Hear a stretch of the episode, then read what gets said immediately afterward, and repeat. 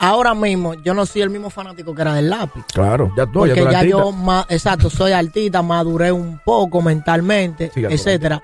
El lápiz sigue siendo igual o más duro que antes.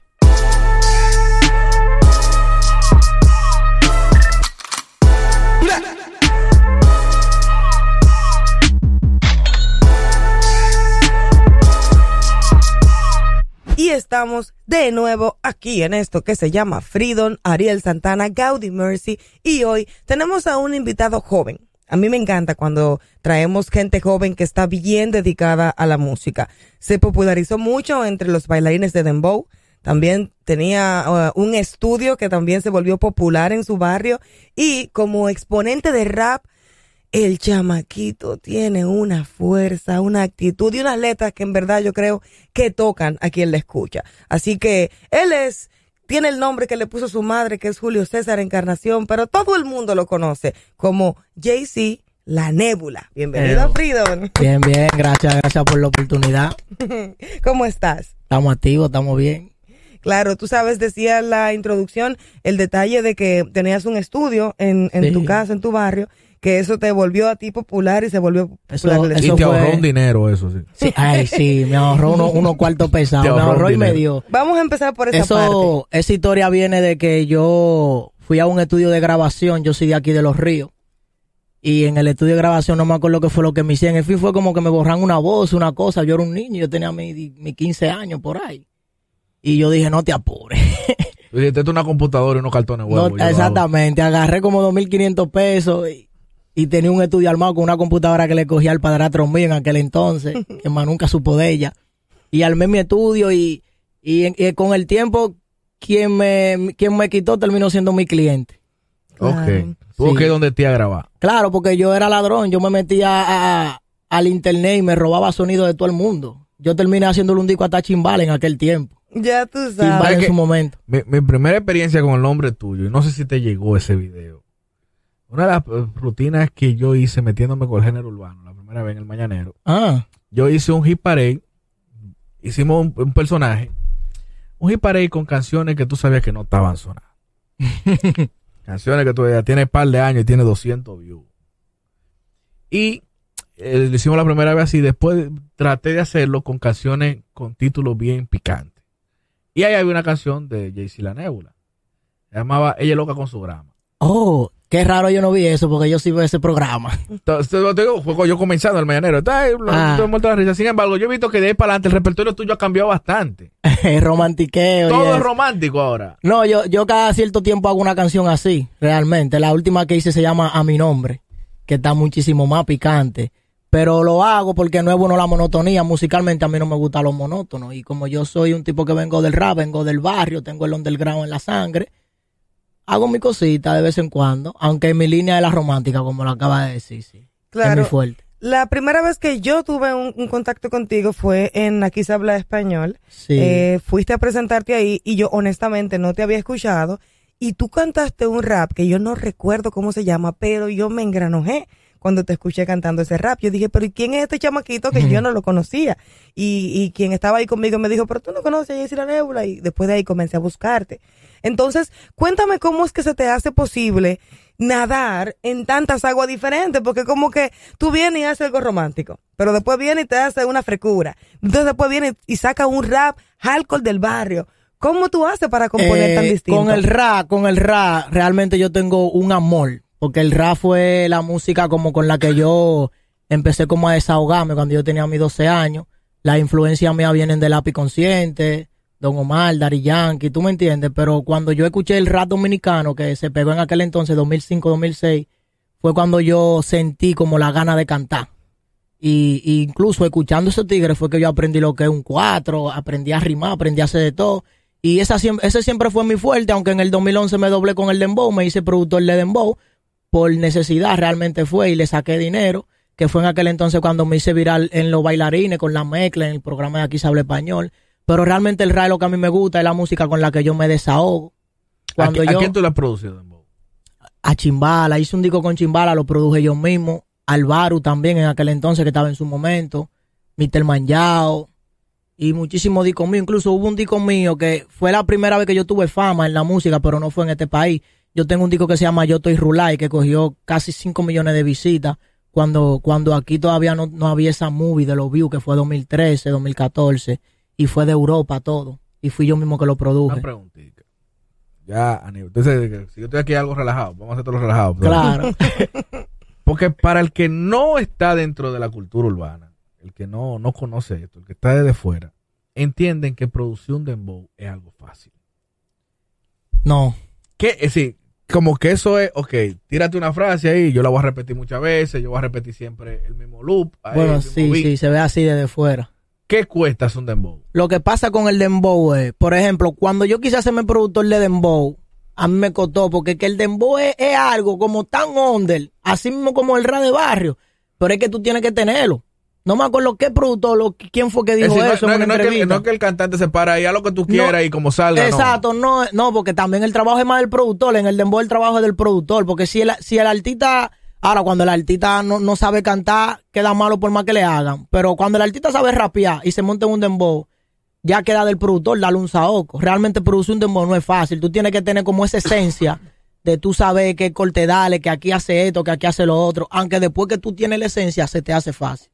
Y, y ahora que Ariel te pregunta sobre la producción de un dembow, tú diciendo que eh, empezaste a rapear con 12 años, eh, Sí. lo imagino porque tú eres del 94, que cuando, 94, sí. cuando el auge del rap, tú tendrías unos 12, 13 años. Sí, yo tenía mis 12 años por ahí. Era. Claro, pero ¿cómo llegas tú a producir? Me imagino que utilizas el Fruity Loop, ¿no? ¿Cómo Yo- tú yo- cómo- ¿Quién te enseñó? ¿Cómo tú empiezas No, yo a producir? aprendí Tú solo. te pusiste a mirar a alguien y dijiste, ah, pero mira que lo A que mí una hace. gente me dijo, hay un programa que se llama Frutilú que hay que hacer la pita. Yo abrí el programa cuando eso era el Frutilú 6 o 7. Ya tú sabes. Ya van por el no sé cuánto. Sí, por el dos. Yo abrí el programa y lo cerré. Y duré siete meses sin abrirlo porque para mí eso era chino. Me lo entendí. Luego me metí a YouTube, busqué tutoriales, empecé a robarme pita de los tigres y esto, y por ahí me fui. Claro, y aprendí, claro. Aprendiste puyando. Después me, me, me, como dije ahorita, yo era ladrón, yo me robaba toda la librería. Ayer le regalé yo una librería de dembow al productor mío, que se la armé yo mismo. Y se la mandé. Yo cogía los sonidos, después buscaba cómo armarlo, aprendí todo y por ahí me fui. Cuando tú te presentas en vivo, eh, ¿cómo tú ves al público en relación a, como decía anteriormente, la cartera musical tan variada que tú tienes? ¿Qué se goza más tu público? Lo ¿Tus romántico. raps? Lo romántico. Aunque eh, ahora en el 2019 yo tiré dos rap. Uno se llama No Creo en Nadie, parte 2. Y otro se llama No Soy Rana, que es un estilo ganga de Brian Mayer. Fueron las dos canciones mías que más conectaron del año anterior. Y la última presentación que hice, una de las dos tuve que cantarla dos veces. Eso, influye mucho en, en la, en el público que tú tienes, porque, por ejemplo, cuando uno hace muchas cosas hardcore, normalmente el público es masculino. Sí. En el caso tuyo, imagino que la mayoría del público tuyo es más femenino. Es de mujeres, sí, realmente. Por, por, por la línea que yo he mantenido del 2015 para acá, que es lo romántico. Que con eso fue realmente, esa es la música a la que yo le agradezco. Por Sí. así decirlo. Sí, te ha sido beneficioso, pero eso es lo que realmente te apasiona a ti, hacer música romántica, o, o tú, te Sí, sientes, porque- tú te sientes más cómodo o estás haciendo un desahogo o una cuestión así. No, rapeando yo me siento más cómodo de por sí, porque me gusta rapear estilo desahogo, eso es el fuerte mío. Ni siquiera, el fuerte mío ni siquiera es que el radio que, de que de yo te mato y yo te apuñaleo. Aunque uno viene de un lugar donde uno conoce todo eso, ¿tú me entiendes? Eh, pero, ¿qué pasa? Cuando yo decidí hacer música romántica, yo a mí me gusta la música romántica también, me encanta. La carpeta mía, a mí me mandan a quitar música de mi vehículo. Todo en tu tiempo libre tú escuchas balada y cosas Yo escucho baladas, escucho un tro de cosas raras. Y cuando yo decidí hacer música romántica fue porque yo estaba haciendo dembow, pero ya 2015, 14, ya se, estaba- se empezaba a, so- a sobrepoblar el movimiento urbano dominicano, como está ahora que ya todo el mundo canta, ¿tú me entiendes? Inmediatamente yo dejé de buscarme, ya casi no iba gente a mi estudio, ya mi tiempo pasó, porque esto es por temporada, ¿me entiendes? Entonces yo dije, bueno, no le estoy sacando nada a esto ahora mismo, no me siento bacano, no me siento que estoy haciendo algo que tampoco dije que me gusta mucho. Yo voy a agarrar y voy a hacer algo que me guste más. To- total, no le estoy sacando, eso fue lo que yo pensé. Ahí fue cuando empecé con los románticos y seis meses después ya yo estaba que tocaba fiestecita, que volví a coger un millón de views y me tú sabes, me resultó realmente hacer lo que me gusta, me resultó. Claro. Tú sabes que eh, ahora que tú estás explicando cómo funciona un poco la industria, que dijiste la palabra clave de mi tiempo había pasado en ese momento y ya todo el mundo estaba haciendo música. Cuando tú empezaste a, componer, eh, ¿quiénes eran tus pilares que tú admirabas y tenemos que hablar de realidades. Cuando uno está empezando, uno le escribe a todo el mundo, uno busca una oportunidad. Cuéntame cómo fue esa experiencia de joseo esperando que alguien te abriera la puerta. Bueno, mira, eh, eh, el joseo mío tiene dos etapas. Primero está la etapa del fanatismo. Yo era loco con el lápiz, como dije ahorita. Eh, el lápiz sin darse cuenta fue quien me enseñó a rapear a mí, puedo decir así. Yo buscaba todos los correos electrónicos, todo, cuando se usaba el MSN. Yo buscaba toda la forma de tirar ese tigre, pero yo era un niño, tú me entiendes, realmente yo lo que era fanático de él. Y ya, pero luego cuando yo decidí meterme a la música un poco más profesional, por así decirlo, yo hacía mi diligencia con todo el mundo. Bueno, mira, como te dije, yo hice un disco con Chimbal en aquel entonces, uno con El Baru, uno con Mr. Manjao, tú me entiendes, y hacía mi diligencia, pero eh, de admirar musicalmente, yo a mí me gustaba el rap, yo escuchaba a los raperos de aquí, Lápiz, Tóxico, Decano, durísimo, tú me entiendes, esos eran los tigres que yo escuchaba. Tú haces muchos temas románticos y se supone que tiene que haber una inspiración. Eh, tiene que haber una musa. Eh, dígase, tú tienes mucha vivencia o tú dices, bueno, para una canción romántica hay que decir mucho te amo, mucho te quiero. Ah, realmente en el amor a mí me han maltratado. ¿Te han maltratado? ¿Por qué? No que me están maltratando, me han maltratado. Ahora tú estás bien. Estoy la, actual no te maltrata. No, actualmente no. Eh, pero, pero, tú escribes en base a esas vivencias. Ahora mismo no. Yo siempre he, corregido algo que no sé si yo estoy equivocado, porque mayormente la gente que yo escucho hablando no habla, no piensa lo que yo pienso cuando se habla de componer. Yo digo que no tiene que ser obligado de mí, que yo tengo que componer. Sino la, algo que tú ves. La composición es, un talento. Es un talento. Yo tengo mis mejores canciones románticas, las más tristes. Yo tengo una que se llama Quédate con tu orgullo, que fue la canción mía que en un momento se armó una balacera en un party mío por esa canción. Y esa canción yo no la hice en base a mí, yo la hice en base a un amigo. Bueno, claro, tiene que haber una vivencia de alguien porque uno siempre busca. Pero sí tiene que haber vivencia, aunque no tú sea. Tú no puedes tomar frase bonita y armar una canción porque tú siempre estás buscando algo con que la gente se identifique. Real. Y cuando lo intento no me funciona. Cuando yo, incluso a veces yo intento componer como, dame hacer esto, así como sin, sin ver nada, sin inspirarme en nada. No, yo tengo que ver algo, tengo que coger un ejemplo obligado. Claro, y tú siempre eres el compositor de toda tu música. Mayormente sí. solamente he cantado como tres canciones que no han sido compuestas por ¿Y has escrito para otro? Eh, no, yo iba, iba a escribir, he ayudado, sí he ayudado en canciones, pero de componer no, iba a escribir a, un salsero, le iba a hacer una salsa, pero no llegamos, no llegamos a concluir nada. Tú mencionaste que hubo un momento en el que incluso tu, tu negocio, tu estudio, eh, ya no tenías el mismo auge. Pero eh, hablando como ser humano, eh, ¿Qué hace Jaycee La Nébula para sobrevivir en el momento en el que la música no se vuelve rentable? ¿Qué más, eh, ¿A qué más te dedicas? Eh, no, mira, eh, conmigo hay un fallo. Y es que yo conocí la música temprano. Como cuando eh, echamos el cuento ahorita de cuando yo armé mi estudio, yo tenía como 16 años, era. Y yo tenía 16 años y yo me recuerdo, 16 o 17, yo me recuerdo que yo le dije a mami, mami, si me da 5 mil pesos va a dejar de mantener. Y en ese entonces yo me acuerdo que hacía chiripita en un taller de pintura que me dieron 200 pesos por una quincena que jamás volví. 200 pesos. Por una quincena, ya tú sabes. Yo maltratado. Y yo de vez en cuando hacía Ni para el pasaje te daba eso. No, yo gasté, yo, yo gasté muchísimo más de ahí en comida, yendo todos los, yendo todos los días a trabajar. Y mi mamá me dio eso. Me acuerdo que en ese entonces me ofrecieron un trabajo.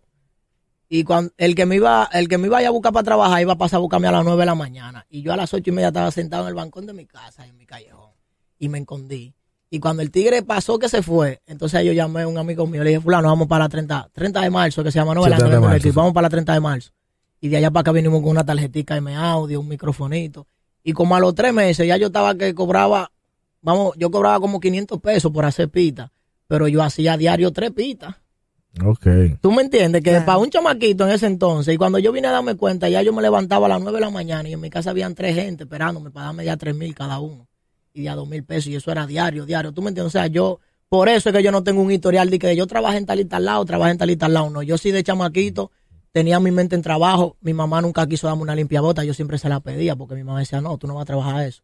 Siempre joseaba, pero conocí la música temprano y gracias a Dios pude vivir de ella desde aquel entonces. Aunque hubieron etapas malas también. Claro.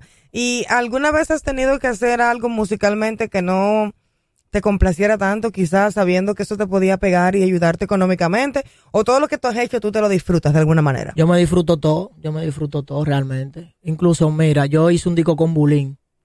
hace como ya casi dos años de ese disco. El disco es de temporada navideña, pero se pegó mucho, se pegó muchísimo. El disco tiene casi 10 millones de visitas. Y yo pensaba que iba a ser incómodo grabar con Bulín. Y no, yo me lo disfruté todo. Todo lo que yo hago, gracias a Dios, he rechazado dinero por no grabar cosas que no me gustan. Sí, cuéntanos un poquito de eso. Es decir, Que- que como exactamente, que te hayan llamado, mira, vamos a hacer un dembow, vamos a un featuring con fulano. Y que Yo no tengo problema con el género, yo tengo problema si el artista canta malo. Yo con eso soy ñoño desde ¿Y siempre. a qué tú le llamas que un artista cante malo? Can- que hay, hay gente que no dan tú- Yo dije ahorita que esto está sobrepoblado. Hay mucho, demasiada gente que quieren cantar y lamentablemente no pueden. Y tienen la suerte de que tienen dinero. Pero cuando se trata de gente que canta malo, dígase, estamos hablando de principiantes. A veces, claro. Porque Estamos hablando de principiantes, de gente que, por ejemplo, te dice, mira, yo quiero un featuring contigo para, darme a conocer. a mí tú sabes la gente que me han dicho de que mira, yo quiero can- yo quiero que mi primera canción sea contigo. Eso sí me quilla. Sí, ¿por qué? ¿Por qué? ¿Tú quieres que tu primera canción sea conmigo, abusador, y tú eres un tigre que ya está criado y tiene hasta hijos? Vamos a poner un ejemplo. ¿De dónde te nace a ti cantar? Bueno, pero No, nunca no. es tarde, nunca es No, tarde. no funciona, no funciona así. Nunca es tarde. Tú sabes que ahora está mucho la fiebre de que fulanito brilla, tiene cuarto y tiene todo. Dame pues ponerme a cantar para ver si me veo como fulano. Por ejemplo, tú, tú que tienes, eh, fuiste productor, tenías un estudio, se acercaba mucho un muchachito a, Sí. a tu estudio. Eh, ¿Cómo tú, eh, imagínate que tú tienes un niño enfrente que te dice, yo quiero ser dembocero. ¿Cómo tú lo aterrizas a la realidad? ¿Cómo tú le No, explicarías a un jovencito que tiene su mente viendo solo los resultados? Porque lo que pasa con el mundo del arte es que la gente solamente ve los resultados. No el proceso. Sí, no, no. ¿Cómo tú le explicas Ahí- al muchacho el proceso? Ahí vamos a caer, ahí vamos a caer a, lo- a un consejo que yo le doy a todo el, todo el que se me acerca a mí, mira, quiero grabar contigo o tú, tú eres mi ejemplo a seguir, yo le doy eso. Yo siempre le hablo de proceso a todo el mundo.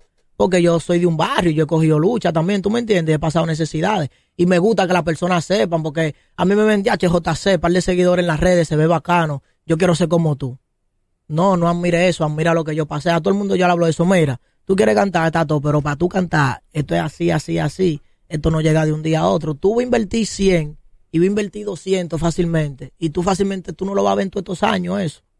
Tú tienes que estar dispuesto, eso es lo que yo le digo a todo el mundo. Claro, na- nadie vende, nadie vende el proceso, en el sentido de que a veces se ve un exponente que llegó hoy a los medios, pegó un tema y uno cree como que él, eh, como que él nació el día antes de pegar. Exacto, la, la gente siempre sí se lo imagina así, ya, che, fulano, Fulano llegó y de una vez se fulano pegó, llegó y rompió, exacto. Y El que siguiendo, me sigue es el camino, escúchame, el que me sigue es el camino, mi rédito, mi cosa, se va a dar cuenta de eso. Yo siempre hablo de proceso y le doy los consejos a la gente en base a eso. y siguiendo en ese mismo tema del proceso, cuando tú tienes un tema que quieres promocionar, tú tienes un equipo de trabajo que se encarga de ir a los medios de comunicación o tú haces tu autojoseo. Eh, mira, conmigo, conmigo hay, no sé cómo llamarle a eso. Tú sabes que yo, gracias a Dios, tengo mi plataforma. Eh, eh, vamos, vamos a decir que la Tú eres que sube tu tema, tú- yo hago todo. Yo, claro, yo tengo mi equipo de trabajo, tengo mi manejador. Pero mira, ahora- mismo yo ando solo, yo estaba con el manejador mío hace un ratico. Yo le dije, no, ve, haz lo que tú vas a hacer. Yo meto mano ahí. Eh, yo tengo mi plataforma, gracias a Dios, yo me promociono por ahí. Yo joseo, lo que pasa es aquí en Dominicana es que aquí la gente necesita verte en alguna controversia, necesita verte en algo, como para poder darte ese break de que tú sí puedas ir a todos los medios, tal vez sin pagar una moña grande, ¿tú me entiendes? Y entonces aquí si te van a dar break porque tú tengas algo que llame la atención, que vende un morbo, te lo dan. Ahora, si no te van a dar ese break y te toca pagar, te toca entonces pagar demasiado. Entonces, como yo estoy a costillas récord, yo lo que hago es en ese tenor, ¿qué te decepciona a ti del medio? La doble moral, que exigen algo que no apoyan. Yo dije en una entrevista que aquí se habla mucho en los medios, algo que sirva, algo que valga la pena, hagan música buena, pero el, el que dice eso, algo que sirva, que haga música buena, está llamando a los tigres que están haciendo payasadas para hacer la entrevista en el mismo momento en el que están en, que- en el que están criticando esa música y en ese mismo momento que ellos hacen esa crítica tienen 1500 chamaquitos que cantan música romántica, cantan Dalson, algo que valga la pena, algo a lo que ellos le llaman que vale la pena, ¿me entiendes? Porque para mí toda la música vale la pena. Tienen ahí mismo una fila de 1500 carajitos pidiéndole un break y no se lo dan simplemente porque esos chamaquitos nadie lo conoce. Tú escribes canciones con letras buenas y, y hay mucha gente aquí que dice que al público dominicano no le gusta eso. Eso es verdad. Al público le gusta lo que le den. Lo que hay que esperar. Hay que sabes que esperar. es muy Por eso me refería a los medios, no me refiero ni No, no, siquiera no, pero, a los pero los artistas. medios, No, no, no. los medios le echan la culpa al público. No, a los públicos nunca se le puede echar la culpa. Es, es muy irónico lo que tú lo que tú dices y lo que nosotros vemos aquí todos los días en Freedom. todos los artistas vienen y dicen lo mismo. El público consume lo que le den. Sin embargo, le están dando lo mismo. ¿Qué tú piensas de esa nueva ola que hay de que para yo estar pegado no tiene nada que ver con la música que yo hago? ¿Tú alguna vez tu equipo de trabajo o alguien te ha presionado para que tú quieras hacer lo mismo, para que se provoquen situaciones, para tú volverte más viral? Eh, mira, sé honesto. voy a ser honesto. Siempre pasa. Siempre pasa. Yo mismo he, he intentado como cruzar el pensamiento. De que, bueno, yo, yo tiro dembow de vez en cuando. Exactamente. ¿Y se te pega qué se te pega más, el dembow o una no, de dembow míos. Yo tiré un dembow hace un año y, y no tiene ni 200 mil views. Tiré una canción eh, en diciembre y tiene 700 mil views. Porque tú, tú tienes un público ya acostumbrado a ese tipo de música. Exacto. Por eso dije, el público consume lo que le dan. Yo me enfoqué en, en hacerme fuerte en esta línea romántica y, y también en la línea de, de desahogo. Tengo un público cogido por ahí. ¿Me entiendes? Aquí hubo una chepa y hubo la chepa de que la música que dejó dinero fue el dembow. Porque en un momento se descuidaron del rap. ¿Me entiendes? Fue, fue- el, el declive del rap para ti fue descuido. Fue descuido. Fue descuido y ego. Y ego entre los artistas de que yo sí, de que tú no. ¿Tú me entiendes? Aquí siempre existió eso de que no saben manejar la hipocresía. El género boricua, yo he escuchado mismo, los mi- mismos artistas de ellos diciendo, no, nosotros también nos matamos y nos decimos de todo. Lo que pasa es que nosotros manejamos la hipocresía, alejamos la hipocresía de los medios. Y, y- lo vemos como negocio. Entonces aquí no saben ver la cosa como negocio. Aquí ven la cosa como de que yo soy el que estoy ahora mismo, espérese, láveme los platos haga lo que yo diga, que yo soy el que no saben ni siquiera dar la mano, no saben respetar. Yo grabé con Black Boy, Black Boy no está pegado. Y cuando yo vi a Black Boy, yo me sentí honrado. Fulano- porque tiene una trayectoria Bla- que, tú la yo respetas. soy así, porque gracias a Dios yo no sigo el género de aquí mucho, por eso mismo. ¿Me entiendes? Y vamos a hablar de una teoría que hay. Es cierto que quizá cuando tú llegas a un nivel ya grande en el que tú eres un artista con una gran fanaticada, te pasa eso, aunque tú no lo quieras. Como que inconscientemente tú comienzas a ver al que está un poquito por debajo. Tú mismo te has sentido en algún momento que tú dices, wow, me pasé, yo tengo que ser más Sí. humilde. Yo, yo me sentí altanero en momentos. Y hay situaciones que lo ameritan también. Por ejemplo, yo soy de la gente que digo, ¿cómo te explico? Yo no sé ser político. Tú eres tú. No me gusta ni siquiera la palabra humildad. Yo a mí me gusta ser natural. Tú eres orgánico. Te caí heavy, me caíste heavy, no caímos heavy. Por, por ti yo soy humilde. ¿Tú me entiendes? Yo soy así. Y, y pasa también que cuando, porque a mí me pasa mucho, a mí me escriben 1500. Yo tengo un millón de seguidores en Instagram. Tú tienes que saber que hay 1500 chamaquitos escribiéndome que quieren grabar conmigo. A los 1500 yo no les puedo dar la oportunidad. ¿Me entiendes? Por eso prefiero mejor darle un consejito de vez en cuando. Pero ah, cuando se trata ya de artistas que ya tienen un repertorio, tienen una trayectoria, hay que respetar. Y si, y si se puede dar la mano, se da.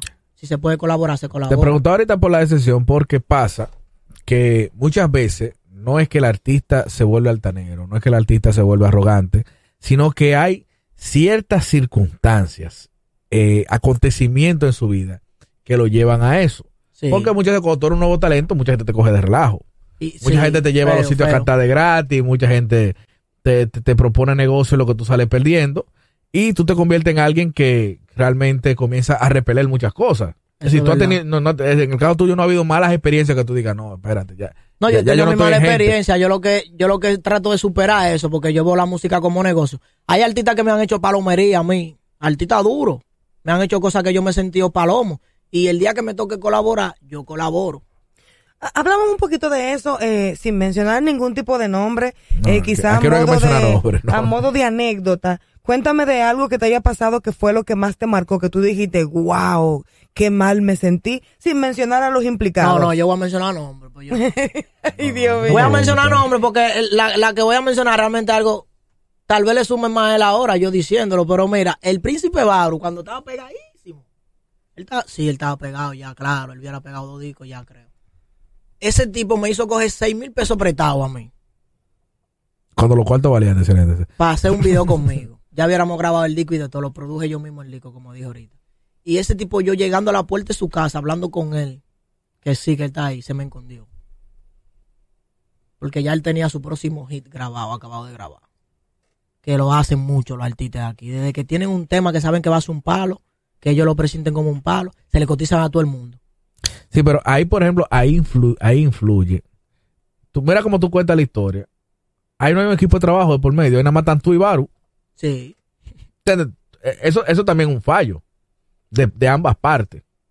De ambas partes, porque hay, hay, hay- todo fue de boca. Sí, fue de boca, pero no fue muy... se- O sea, Claro, tú apelaste a que, A la a que la gente es buena igual que tú. A la integridad. A la integridad. Tú apelaste a la integridad de que, oye, somos panas, tú no me vas a quedar no, ni mal siquiera eso. éramos pana, hablamos dos Incluso quien te... A mí lo que me molestó fue que quien tenía el cohete era él. Y nunca se hizo el video. No, yo borré la canción y de todo, porque, o sea, me sentí palomo. Tú tenías una semana atacándome por WhatsApp, dándome que qué lo que, que vamos a hacer eso, porque el disco estaba durísimo. Y diache, yo cojo como seis mil pesos, o hago un lío, cogemos un pana que nos lleve. Cuando eso yo cantaba con un dúo, cogemos un pana que nos lleve donde ti. Bárbaro, y tú te no escondes de ahí a ahí. Sabiendo tú que yo lo que soy un menorcito que está en joseo. Exactamente, pero te digo, tú no tenías un equipo detrás de ti. Alguien Sí, que se encargue no, de en eso. ese tiempo no. Exacto, entonces ahí es que, que radica muchas de las cosas, porque cuando las cosas se ven entre dos artistas. A veces lo, sí, es verdad eso que tú dices. A veces, lo- a veces las cosas pasan como de, de- de tú a tú con los artistas. que te organización. Fuera del equipo de trabajo y quedan mal. Quedan mal. Em, eh, yo ahora mismo estoy poniendo eso en práctica. De hace un tiempo para acá. Yo, todo el que quiera hablar, ya, JC, pero estamos criados juntos. No, no, no, habla con Fulano, ve. Yo, ahora, yo sí hablo con él para que te trate bacano. Claro. Yo de parte mía. Tú mencionaste que, que sí, que eh, estabas en un dúo. Cuéntanos un poquito de eso, eh, cómo nace ese dúo y también cómo se desintegra, qué, qué pasó ahí, o si fue eh, un acuerdo mutuo de separarse. Eh, con Albert, ese- así se llamaba el dúo, Albert 06 y JC La Nébula. A Albert yo lo conocí porque cuando yo empecé a producir Dembow, él era bailarín y cantaba también. Y él quería hacer un disco. Y entonces él queriendo hacer el disco iba camino a un estudio y de camino le enseñaron un, disco que yo hubiese hecho, un Dembow. Y él dijo, el diache, ¿quién hizo esa pita? Ah, ese es fulano, un menorcito pero Diache, llévenme para allá. Ahí yo lo, era productor de él. Yo le hice dos discos. Me recuerdo que con esos discos que yo le hice, él se hizo viralísimo entre los bailarines. Había uno que se llamaba Plánchate, que en, lo que era carrera de motor, en lo que era junte de dembow, ese era el disco que se ponía de Albert. Que incluso la gente cree que yo cantaba en el disco también. El disco lo produje yo, luego hicimos un disco juntos. Fue un- el disco que nosotros hicimos juntos fue un himno entre los bailarines, porque era el coro que se que so, so, so, que era lo que se usaba para bailar. Y de ahí para allá nos fuimos, seguimos grabando juntos y no hicimos dúo.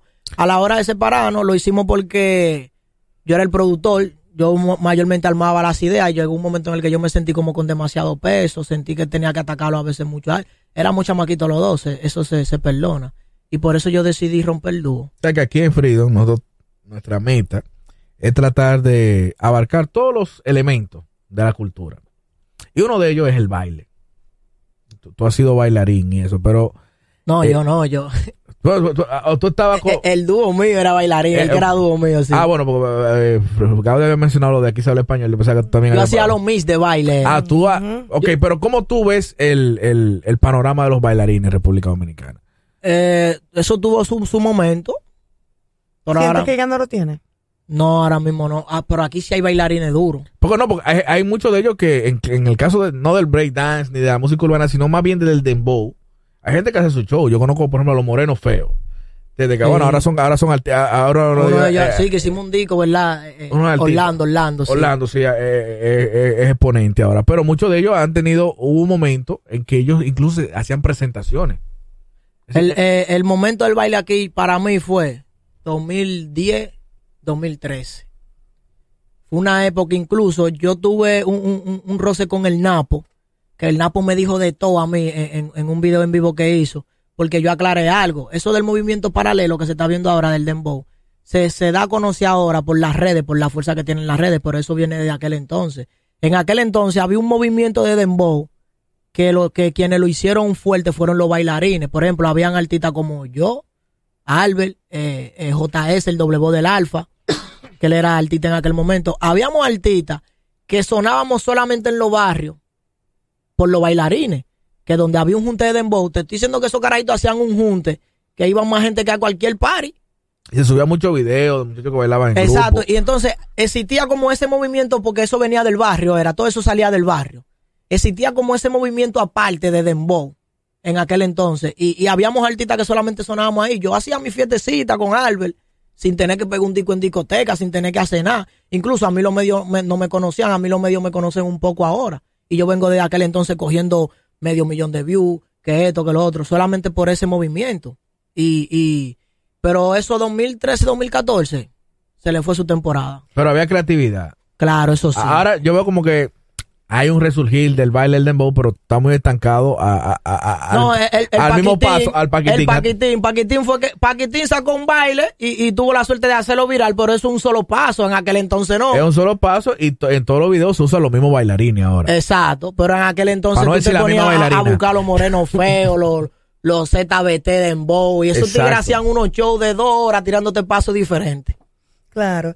Y tú, ¿qué proyección tienes entonces para el futuro? Cuéntanos un poquito también de, de ti. ¿Tienes, ¿Tienes hijos? ¿Tienes familia? Claro, yo tengo un hijo que cumplió cuatro años ahora en diciembre. Eh, tengo mi familia, claro, tú sabes. Entonces, ¿cómo te... Bajo perfil, responsabilidades de hombre. Claro, ¿y cómo te visualizas entonces tú en un futuro? Eh, ¿Pretendes o crees que vas a poder vivir todo el tiempo de la música o tienes un plan de contingencia ahí por si la música ya no da más? Bueno, yo gracias a Dios no soy un artista número uno, ¿me entiendes? Tengo mi línea, que ahora mismo puedo decir que tengo la batuta en la línea que hago, aunque no me lo han querido reconocer, pero tengo la batuta lamentablemente. Digamos la línea romántica. La línea romántica, sí. Eh, tengo la, para mí yo tengo la batuta porque lamentablemente los artistas no han querido seguir ahí. Eh, pero yo tengo la mente un poco de viejo. Yo estoy viviendo de la música, gracias a Dios. He hecho cosas que, que no pensaba que iba a hacer con la música, de, de comprar tres vehículos, que ayuda a mi mamá a terminar una casa, que etcétera, ¿me entiendes? No pensaba que lo iba a hacer realmente, lo veía muy lejos. Pero yo, mi mente está en algún día ser empresario. Te hacer una pregunta de fanático ahora. Tú tienes dos condiciones que, que, que son idóneas para yo hacerte esta pregunta. Tú eras mira, admirador del lápiz. Sí. No sé si te puedo decir lapicita en ese, en ese sentido de aquel tiempo. No, claro, lo era, lo era. Me decían, no. me decían la mujer del lápiz en mi casa, de tanto que yo saboteaba ese Y- Y eres no. un cantante No, de música rap romántica. Sí. Para ti, sí, mucho, porque muchos lapicistas dicen, no, a mí me gustaba más el lápiz de antes que cuando comenzó a hacer música romántica. En el caso tuyo, ¿qué tiempo de lápiz tú valoras más? Eh, te, te, te, te lo voy a detallar. Mira, ahora mismo yo no soy el mismo fanático que era del lápiz. Claro, ya tú, ya Porque tú eres ya yo, ma- exacto, soy artista, maduré un poco mentalmente, Sí, ya tú etcétera. El lápiz sigue siendo igual o más duro que antes. Para mí, sigue, es más, yo creo que es más duro que antes. Porque es que ese tigre, es que a él no lo analizan, lamentablemente a él no lo analizan. Pero el que analiza el lápiz rapeando, el lápiz profundo. Aunque a veces él se contradice un poco, normal en, en los artistas. Pero cuando yo me siento a escuchar música del lápiz, yo escucho 2008 para abajo, El de antes. el de antes. Claro. Eh, eh, esa música tenía algo, tenía Porque al algo. de principio era más hardcore, sí, que, que- Metí una vibra. Yo, yo soy barrialísimo. Yo cuando escucho ese tigre, yo me voy en una, eh, pero con la música de antes. ¿Todavía te gustaría eh, poder hacer un, un featuring con el? Claro, Sí. es una de mis metas. Nunca he tenido cercanía, Ah, nunca nada. No, después de que tú ya eras un artista establecido, tú no lo has intentado. No, no. Porque yo, yo soy, yo soy un artista, yo tengo mi fuerza, tengo mi red, tengo mi vana. Muchísimos artistas me conocen y me la dan. Pero todavía no ha pasado eso como de que todo el mundo quiera ir que ya, che, vamos a hacer un disco con JC, que JC, si tú me entiendes. Porque yo nunca, yo nunca acostumbro a estar en los medios de que, que mi cara se vea porque yo hago esto. Tú- no Pero soy un artista viral. ya tú no estás en, ese, en, esa, en esa búsqueda de déjame tirar a fulano para featuring. Yo hago mi joseo, pero no lo hago por las redes. Yo lo hago detrás de cámara. Yo, Con un equipo de si trabajo. puedo mandar un mandado con alguien del equipo, lo mando, que lo hago. Si puedo dejar un mensajito un día, lo hago. Pero no, hace, no hace, por ejemplo, tiene un disco y le dice, le pregunta a la gente por las redes, ¿con qué usted quiere que salga el remix? No, yo nunca he hecho no- eso. Eh, muchos artistas me han dado mis reboticos, pero yo respeto los niveles, como espero que me los respeten a mí también algún día. Pero sí tengo mi, mi mente clara de lo que quiero. Claro, y cuando hablamos de, de pasión, de, de como ese sentimiento que le da, le da a uno cuando hace un rap bien duro, ¿tú consideras que llegará un momento, crees que puede hacer que el rap hardcore que tú haces también tenga como su público a nivel de pegado en el país entero? Claro que sí. Sí. Aquí va a pasar algo. Bueno, si los artistas nos ponemos de nuestra parte, el rap puede volver a ser el género número uno de aquí. ¿Qué crees que hace falta? ¿Qué, qué hace falta? Falta que le den. Mira a Rochi. Rochi está haciendo dembow, pero el rap de Rochi es duro. Tú, cuando tú escuchas el rap de Rochi, tú te, tú te le transportas al 2010, por ahí, 2009. Eh, los tiempos de cirujano. Bueno, que él es fanático de cirujano y lo ha dejado claro. Y, y, y a él se le nota que es fanático de cirujano por el tipo de letra que él tira. Si hacemos así, eh, nos ponemos todo para eso, le damos. Unión, ¿tú crees que quizá? Claro, pero eso no, pero eso no va a pasar por unión, porque unión aquí no va a haber nunca. ¿Por qué ¿Cómo- tú cómo dices que eso? no? ¿Cómo que No, no? porque los artistas aquí son muy creídos. No, pero tú ponías, por ejemplo, el ejemplo de los boricuas antes. Y ellos lo superaron porque no fue que ellos nacieron Pero unidos. aquí no quieren superarlo. Los boricuas quisieron superarlo. Ellos quisieron, aquí no, aquí no están en eso. Aquí los tigres, es más, aquí eh, eh, eh, la unión es más, es más como para hacer una controversia de par de días que, que otra cosa cuando tuve unión. No es de que porque quieren de que está unido. No es sincera. No es sincera, nunca. Aquí, cuando aquí hay una unión de contrale, pero, por ejemplo, porque los artistas aquí pueden decir lo siguiente, lo- porque aquí hay muchos raperos que ya están establecidos. pueden decir lo siguiente, contrale, ya nosotros comemos bueno. Vamos ya a burlarnos, vamos a unirnos todos y vamos a hacer algo que nos tripee. Y, y cuando lo hagan hacer algo que le tripee, que le guste, va a resultar. Y, y antes los discos se pegaban orgánicos, ya estos tigres tienen que soltar una moña para pegar un disco porque ellos no hacen nada y que como contando con que, diache, esto, esto sí mira, es lo que el público ejemplo, le apasiona. Ahora tú le dices, si yo veo a un grupo de artistas que, que cuando yo los veo a ellos compartiendo, se ve que hay una amistad. No, no, no estoy hablando del género entero, estoy hablando de un grupito. Claro, hay algunos que sí, son, son pana full. Tú tienes tu grupo así. Eh, no, yo te puedo decir que yo con Black Point, cuando eh, la veces hemos compartido, me trata bien. Incluso yo. Pero tú no tienes artistas de que, de que fulano, déjame, vamos a juntarnos en tu casa un día. no, yo soy a pana de Black Point. Soy pana, par de tragos, soy pana ¿no? de Black Point por el respeto que me brindó. Incluso una vez yo estaba aquí corriendo en el botánico, que yo corro a veces. Y, y ese tigre me voció de lejísimo, se apió de la guagua. Uh, ¿Tú me entiendes? Hemos compartido realmente y me brindó una mitad. Soy pana de Nino Freestyle. Pero no te puedo sacar de que, de que no. Amigo artista tú no tienes. No, yo no tengo amigo artista. Y Quizás eso es lo que hace falta, ¿viste? Puede ser que lo tenga. Digo que quizás es lo que hace Pues te digo porque cuando yo veo, por ejemplo, que veo a Seki Vicini, veo a Bulín, hay como una amistad entre un grupito, así que, que tienen su, Sí. su camaradería. Entre Ellos son, sí. son, son panadería, algunos de ellos. Tú sabes que aquí en Freedom nosotros queremos eh, darle como ese auge a cada elemento de la cultura urbana, eh, tanto el dembow popular como el reggaetón, la música romántica y de la misma manera el rap, incluyendo todas sus vertientes, incluso, valga la redundancia, el rap consciente. ¿Qué opinión te debe a ti? Conoces, ya mencionaste a Decano, entonces quiere decir que estás empapado de eso. ¿Qué te parece a ti lo que hacen los raperos conscientes y si te gusta esa línea de rap como para también en algún momento dedicarte a ella? Eh, para mí esa es la línea de ramadura que hay. Sí. Claro. Cuando tú en un, en, un, en un tema le dejas saber a la gente lo que tú piensas sobre algo, te desahoga. Eso deberá de ser como la línea de, de por default de aquí, Sí. de música de rap, claro. Y- de raperos internacionales que tú escuchas, sí. Eh, para mí los mejores raperos del mundo son los aldeanos. Para mí no ha pasado nadie por la faz de la tierra que rapee más duro que esos tigres y que tenga más letras que esos tigres. Yo escucho esos tigres, eh, me gustan algunas de Cancelbero, eh, escucho a Veré de España, Veré. Durísimo. Y par de tigres duros. Hay unos chama no me acuerdo el nombre de un chamaquito, que él es rapero, porque he escuchado un par de canciones de él solamente. Hay otro que se llama Che, creo que es de España. Yo escucho un par de gente de para allá.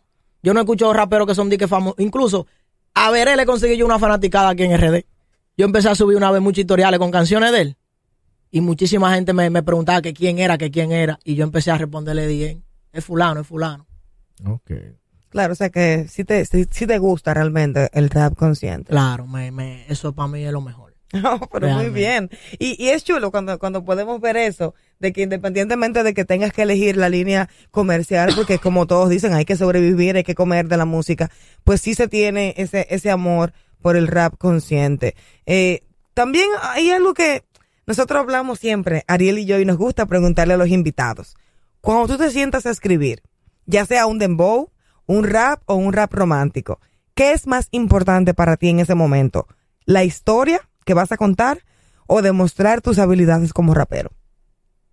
es que uno es un balance porque hay veces que uno quiere demostrar. Por ejemplo, yo escribí un, un rap antes de ayer que se llama Yo no Lambo. Qué lindo. ¿Me entiendes? Y en ese rap yo quise como demostrar mi, mi habilidad a la hora de machucar un beat de verdad. Que lo voy a grabar ese rap porque no pienso dejar pasar este mes sin grabarlo. y eso. Regálanos cuatro ahí de eso. Es, es un poco fuerte, un poco fuerte. Pero ¿tú, tú sabes cómo se llama esto? Freedom. Freedom significa libertad, así que Sí, sí, dale para allá. dice From. Dominican Republic, tan en para después que yo subí, porque yo salí a josear y a nadie le respeto movie. No me hablé de rango, ustedes son mujeres en tubi, yo en un quinto dando estilla, tú esperándome en el lobby yo. No te confunda que también tengo mi vínculo, pero no soy lambón, por eso está cerrado mi círculo. Y ustedes pa' poder pegarse tan de ridículo y pegan 40 discos y no pueden pagar un vehículo yo. Conozco tigres de licencia callejera que se llaman guapo y apellido balacera. Bien, bien, bien. No, pero está bien. Claro. Está bien. Y no, y es- respondías es- muchas es- preguntas con ese, con Y, ese y no, y, y tú lo vas a tirar como un rap, eso. Sí, un rap. Aunque eso cae encima de lo que sea. ¿viste? Pero, eh, pero Digo, por te la digo una forma- balanza porque yo tengo un tema que para mí es mi mejor canción, que se llama Corazón Valiente. Que ahí yo sí quise como, quise como sacar una parte de mí y que la gente sepa que realmente no es fácil.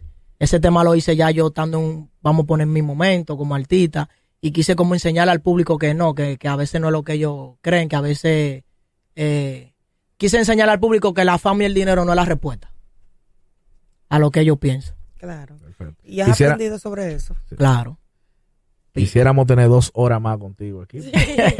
Sí, sí, eh, estamos llegando al momento de, de cerrar. Muchísimas gracias por venir. Gracias y una de las cosas para cerrar que me gustaría decir, que nosotros queremos invitar también a una nueva generación, porque tú tienes 20, 25 años, ¿verdad? 25. O sea, tú eres un, un muchachito joven y ya has vivido Y, y el ya, auge. estoy, ya estoy teniendo problemas. Ariel me buscó un problema y los tigres el mañanero con la mujer mía. Porque ¿Por qué? Me puse a escuchar un segmento al lado de ella. Y, y estos tigres le dan durísimo a los matrimonios ahí. Bueno, y no, y eso, ya tienes familia, tienes hijos, pero eres un artista. Y nos gustaría que quizá a quien nos está viendo aquí en Freedom le des tu mensaje, tú como productora, a esos jovencitos que están buscando entrar por algún lado a la música urbana. Eh, bueno, yo lo que le digo, lo primero que le digo siempre es que crean en Dios. Que no dejen de creer, que no, no apelen nunca a la pena, que trabajen, que usted vino a este mundo fue a trabajar y a forjarle usted lo que usted quiere y no a esperar de nadie. Me gusta decir las cosas así secas para que, porque así que hay que decirla. Crean en Dios, trabaje duro, no espere nada de nadie y sea bueno y agradecido con su familia. Claro que sí. amén. Pues para nosotros ha sido un placer tener a Jay-Z, la nébula. Yo digo Jay-Z, pero pues dicen Jay-Z, a veces JC. JC, si yo siempre decía JC, Sí, JC JC la la nébula. nébula. Sí. Y, ah, pero antes de rapidito, tenemos todavía un minuto. ¿Por qué ese nombre? Eh, bueno, JC de Julio César. No, no, sí, por la nébula. Y Nebula está mal escrito, lo, lo escribí mal de maldad, porque tú sabes que Nebula lo usamos de helga en los barrios, como no me metes esa nébula a mí, ¿qué es lo que, y esa nébula que Claro, tú tienes. no tiene que ver con el concepto real de la palabra Exactamente, nébula. no tiene que ver. Es una helga vieja que ya casi no se usa, pero yo en aquel entonces la usé como nombre. Ah, ok, perfecto. Pues dicho eso, les recuerdo a todos los que están en sintonía seguirnos en nuestras redes, en Instagram, Freedom SDQ, también Ariel Santana, Gaudi Mercy, nuestro invitado de hoy, JC La Nébula. Esto fue una entrega más de Freedom. Freedom.